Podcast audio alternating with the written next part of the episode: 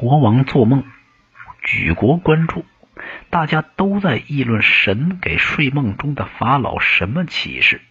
下面是法老的梦：法老看到一只麦秆上有七个饱满的麦穗突然他们被七个干瘪的麦穗吃掉了。又梦到七头肥壮的母牛在尼罗河边吃草，忽然过来七头又瘦又丑的母牛，把肥牛全都吃掉了。就是这个梦的内容，他是法老的身心不宁。他命令全国智者都来解释这个梦，但是这些智者都回答不出来。这时，宫廷主想起了狱中那个犹太小伙子，便奏请国王召见约瑟。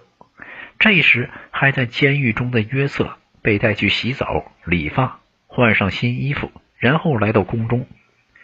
枯燥的狱中生活并没有消磨掉约瑟的聪明才智，他很轻易的解释了这个梦。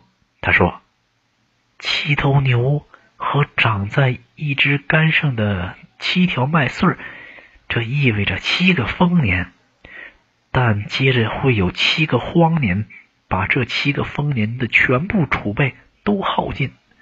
国王陛下。”必须要任命一位有才能的人管理全国的粮食，以度过荒年。法老对这种解释非常欣赏，觉得这位年轻人讲的很有道理。他马上采取行动，立即下令任命这个年轻的外国人为农业大臣。随着时间的推移，约瑟的权力越来越大。到了七年之末，雅各的这个儿子。已经成为仅次于埃及国王的统治者了。他的确干得不错，他建造了无数的粮仓，储备了大量的粮食。饥荒终于来临了，蔓延到全国。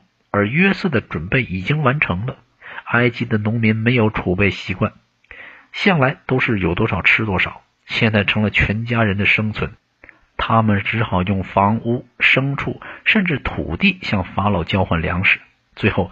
他们失去了一切，一无所有，而法老获得了从地中海到月亮山的所有土地。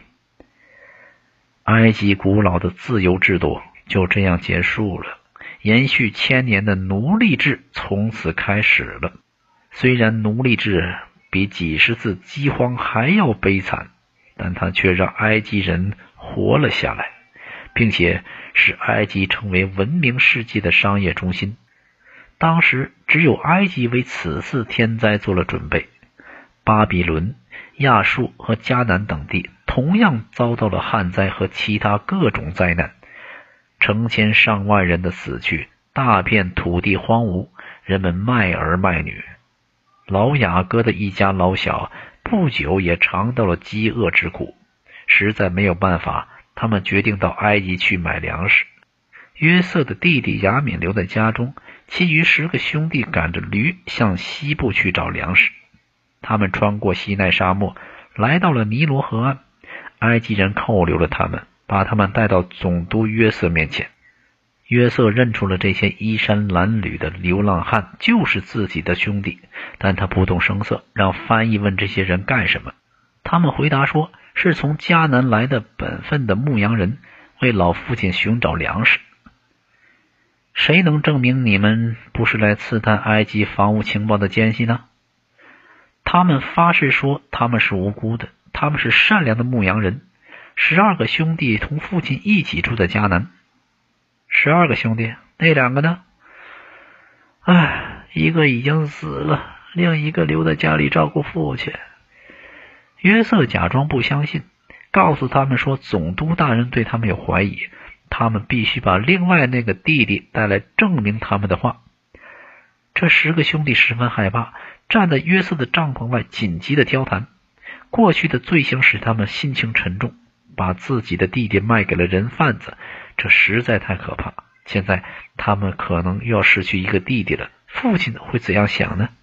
他们请求约瑟饶恕他们，约瑟拒绝了。他们听到了兄弟谈话，为他们后悔而高兴。在过去的三十年里，他的哥哥们已经受到了深刻的教训，但他还要到最后考验他们一下，然后才能原谅他们年轻时对他的伤害。十兄弟留下西缅做人质，其他人回去便把雅敏带来。这不是一件轻松的事情，雅各伤心极了。但是，一家人都在挨饿，仆人已经快饿死了，来年的谷种已经没有了。雅各没有办法，只好让他们带着雅敏回到埃及，自己独自留在家中。这次没有被扣留，所有官员都很有礼貌，他们被直接带到总督府中，受到了贵宾一样的款待。但他们并不喜欢这种待遇，因为他们不是乞丐，不需要施舍。他们用金子买粮食，却被告知想要什么就拿什么，不用付钱。他们坚持付了钱，都发现金子被悄悄地放回他们的口袋里。在回家的路上，炎热的一天结束了，他们围在一起议论这奇怪的事情。忽然，他们听到黑暗的人群中有一个人呼喊着冲过来，是一队埃及士兵。他们来逮捕这些犹太人，兄弟们大声质问：他们犯了什么罪？他们是无辜的。士兵们回答说：总督的酒杯丢了。他们奉命搜查。那天除了犹太客人之外，总督没有接近过其他人，所以他们必须受到检查。兄弟们没有办法，只好一个个打开自己的袋子。天哪！雅敏的袋子中找到了总督的酒杯，人赃俱在。他们被押回埃及去见总督，他们绝望了，反复辩解他们是无罪的。这件事情那么不可思议，总督面色阴沉，指责他们忘恩负义。他们终于顶不住了，把过去的罪行向总督坦白了。现在他们愿意献出一切来弥补他们的罪过。这时，约瑟再也控制不住自己的感情，他说：“杯子是他命令人放的。”然后。他命令所有的埃及人离开房间。他走下宝座，把雅敏抱在怀里。雅各的儿子们吃惊地看着眼前的景象。这次他们看清楚了，眼前这位埃及最有权势的人，竟然是他们曾经想杀死，然后又卖给了米店商人的自己的亲兄弟。这个离奇的故事在全国引起轰动。